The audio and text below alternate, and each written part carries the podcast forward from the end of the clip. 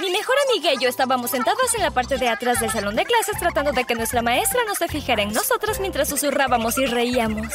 Teníamos mucho de lo que ponernos al día. No la había visto desde el viernes por la tarde y ahora era lunes por la mañana.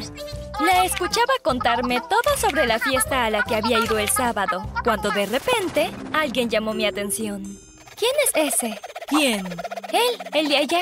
Ni idea, debe ser un chico nuevo. Es muy guapo. Oh, Emma, ¿acaso tienes un nuevo crush? No necesitaba responderle, mi rostro le confirmó que efectivamente tenía un nuevo crush. ¿Por qué no vas a hablar con él entonces?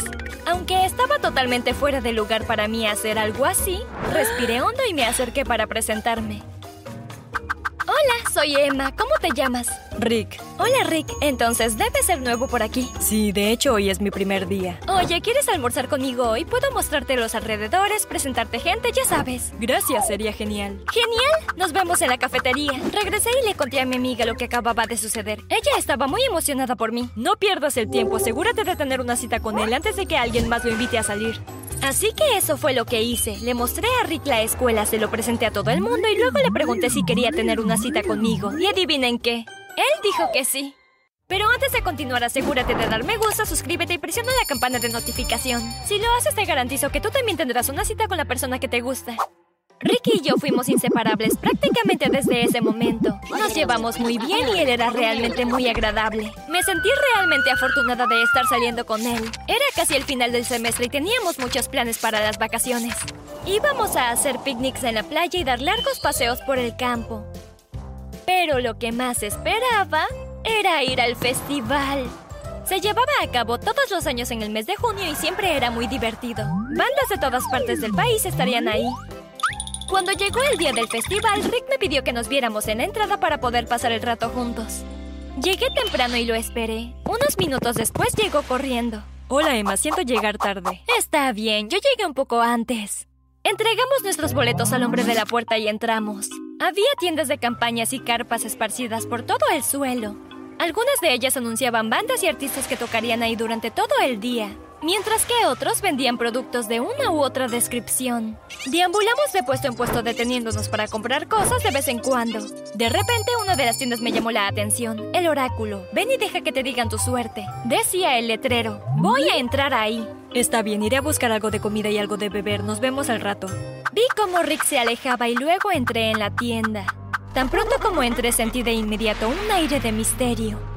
En el medio de la tienda estaba sentada una anciana. Tenía una bola de cristal frente a ella y las cartas del tarot estaban colocadas en una mesa a su lado.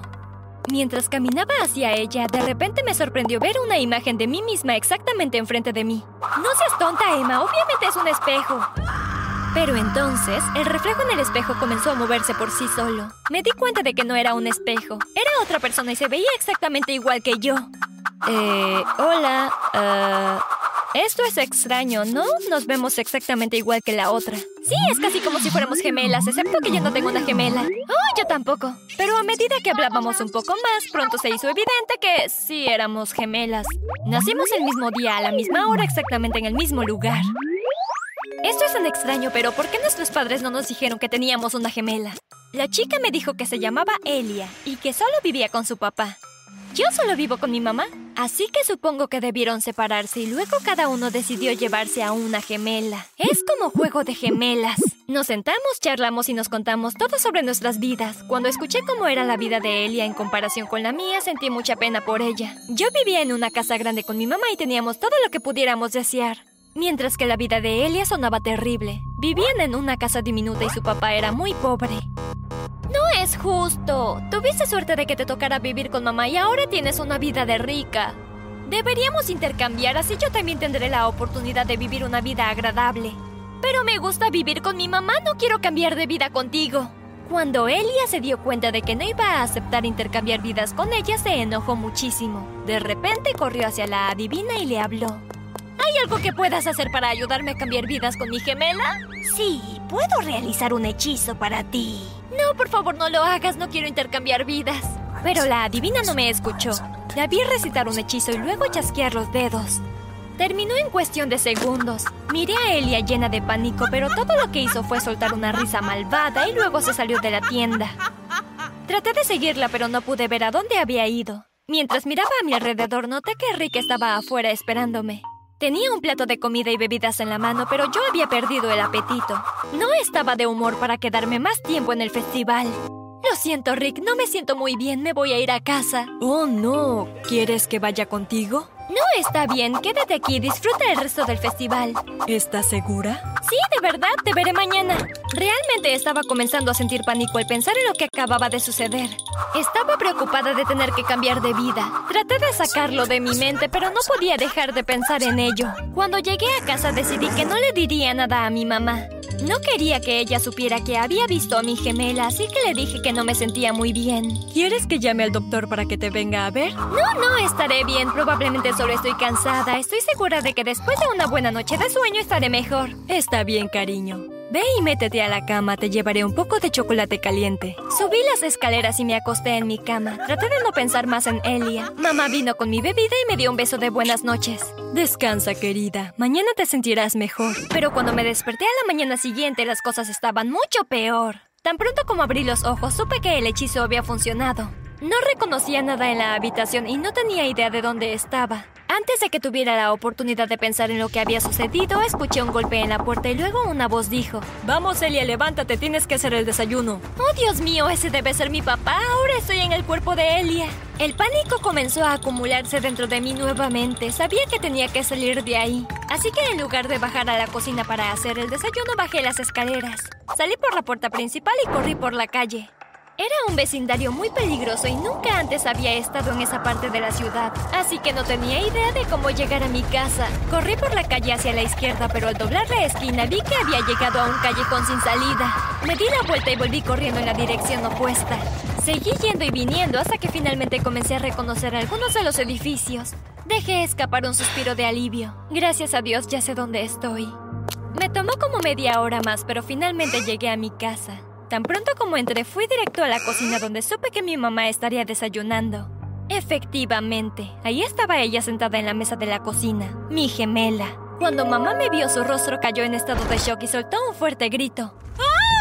Mamá, soy Emma. Esta es mi gemela. Ha cambiado su vida por la mía. Le conté a mi mamá todo lo que había sucedido en el festival. Ella está mintiendo, mamá. Yo soy Emma. Pude ver en el rostro de mamá que estaba destrozada. No sabía a cuál de nosotras creerle. No podía culparla. Después de todo, éramos idénticas. ¿Cómo podría lograr distinguirnos? Pero luego, sin decir una palabra, mamá se acercó y me abrazó. Yo estaba en shock. ¿Cómo supiste que era yo? Por tu marca de nacimiento en tu codo. Yo estaba completamente confundida. Pero pensé que Elia había cambiado de cuerpo conmigo. ¿Eso no significaría que ella sería la que tendría la marca de nacimiento? Oh, Dios mío, ¿de verdad eres tan estúpida? No cambié de cuerpo contigo. Entonces, ¿qué pasó? ¿Cómo es que terminé en tu casa? Entré sigilosamente a tu casa y te di un sedante. Una vez que te hizo efecto, te secuestré y te llevé a mi casa. Una vez que estabas ahí, fue muy fácil cambiarme de ropa contigo y volver con mamá. Miré a Elia en estado de shock. Luego mamá habló. ¿Cómo pudiste hacerle algo así a tu propia hermana gemela? Elia estalló en llanto. He tenido una vida realmente horrible. Papá no tiene dinero y me obliga a hacer todo por él. Solo quería probar un poco de la vida que ha estado viviendo Emma. Quería llegar a conocerte más, mamá. Cuando escuché sus palabras no pude evitar sentir lástima. Eso es cierto, mamá. Tengo mucha suerte de haber sido yo a la que le tocó vivir contigo. Realmente no ha sido nada justo para Elia. Tienes razón, Emma. Tenemos que encontrar una manera de hacer esto bien. Tengo una idea. ¿Qué tal si nos turnamos para vivir con mamá una semana en la pobreza y luego una semana en la riqueza? ¿Qué tal te suena eso? Elia se veía muy feliz. ¿Realmente harías eso por mí? No puedo creerlo, especialmente después de todo lo que te hice. Por supuesto que lo haré. Después de todo, soy tu hermana y ese es el tipo de cosas que las hermanas hacen la una por la otra. Honestamente, estoy muy agradecida por tu oferta, pero no puedo dejar que lo hagas. No tienes idea de lo malo que es vivir en mi casa. Bueno, tal vez pueda pensar en una mejor solución. Elia y yo nos giramos para ver qué iba a decir mamá. ¿Qué tal si vamos a la corte y solicitamos que Elia venga a vivir con nosotras? Si le cuento a los tribunales las terribles condiciones en las que vive y lo mal que la trata su papá, tal vez también me den la custodia de tu hermana. ¿De verdad crees que lo harán? Bueno, no lo sabremos a menos que lo intentemos, ¿cierto? Me pondré en contacto con mi abogado, pero antes de hacerlo llamaré a tu papá y le haré saber que estás aquí conmigo. Elia pareció asustada cuando escuchó que mamá lo iba a llamar. Estará tan enojado conmigo que me hará volver a casa o no habrá nadie que le prepare su cena. Tú déjamelo a mí. Mamá tomó su teléfono y marcó el número de papá. Escuchemos mientras le decía a papá exactamente lo que pensaba de él y de cómo había estado tratando a Elia. Cuando colgó se giró y nos sonrió. No creo que tengas más problemas con él. ¿Qué dijo él? Él accedió a dejarte venir a vivir con nosotras. Para ser honesta, no creo que estuviera realmente molesto. Elia y yo gritamos de alegría. Ella corrió y me abrazó. Nos abrazamos y saltamos llenas de emoción. No puedo creerlo, por fin voy a poder vivir aquí contigo y con mamá. Es como si todos mis sueños se hubieran hecho realidad. En ese preciso momento, Rick entró en la casa. Hola, Emma. Solo pasaba por aquí para asegurarme de que estés bien. ¿Cómo está? Rick se quedó congelado. Oh, ¿Qué está pasando? Todos nos reímos. Hola, Rick, le dije. Es una larga historia. A partir de ese día no volvimos a saber de papá. Estaba tan feliz de haber encontrado a mi gemela y desde ese momento fue como si la última pieza de nuestro rompecabezas familiar hubiera encajado perfectamente en su lugar.